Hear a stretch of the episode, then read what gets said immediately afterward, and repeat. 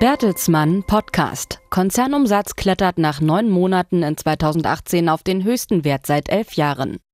Die Investitionen in seine Digital- und Wachstumsgeschäfte zahlen sich für Bertelsmann mehr und mehr aus. Nach neun Monaten des laufenden Jahres 2018 konnte das internationale Mediendienstleistungs- und Bildungsunternehmen den Konzernumsatz erneut steigern. Er kletterte auf 12,4 Milliarden Euro und damit nach neun Monaten auf den höchsten Wert seit 2007. Auch das Wachstum aus eigener Kraft verbesserte sich auf 2,6 Prozent. Der operative Gewinn blieb im dritten Quartal stabil und lag ohne die Berücksichtigung negativer Wechselkurseffekte mit mehr als 1,6 Milliarden Euro über dem hohen Niveau des Vorjahres. Thomas Rabe, Vorstandsvorsitzender von Bertelsmann, erklärte, das Geschäftsjahr 2018 verlaufe für das Unternehmen weiter erfolgreich. Zu den Wachstumsplattformen von Bertelsmann gehören die Digitalgeschäfte der RTL Group und Gruner und Jahr sowie Fremantle, das Musikunternehmen BMG, die im Unternehmensbereich Avato gebündelten Logistik- und Finanzdienstleistungsaktivitäten sowie die Bertelsmann Education Group.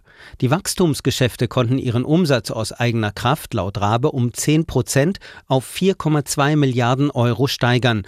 Ihr Anteil am Unternehmensumsatz beträgt inzwischen gut ein Drittel. Mit seiner Strategie hat Bertelsmann also weiter Erfolg. Wie Vorstandschef Rabe sagt, will der Konzern auch ein neues Kapitel für seine Geschäfte im Bereich Kundenbeziehungsmanagement, kurz CRM, bei Avato aufschlagen.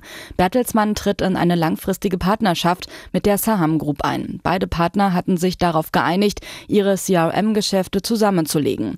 Das neue Unternehmen wird mit rund 48.000 Beschäftigten in 25 Ländern voraussichtlich im Januar an den Start gehen. Erwartet wird ein Umsatz von rund 1, 1,2 Milliarden Euro.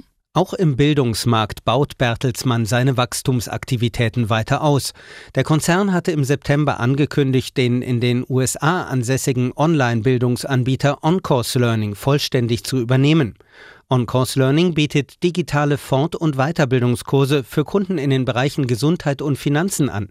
Mit der Übernahme des Unternehmens sollen die Geschäfte der Bertelsmann Education Group ausgebaut werden. Eine wichtige Säule der Wachstumsstrategie bilden auch die im Unternehmensbereich Bertelsmann Investments gebündelten Fonds. Über sie tätigte der Gütersloher Konzern im Berichtszeitraum mehr als 40 internationale Neu- und Folgeinvestitionen.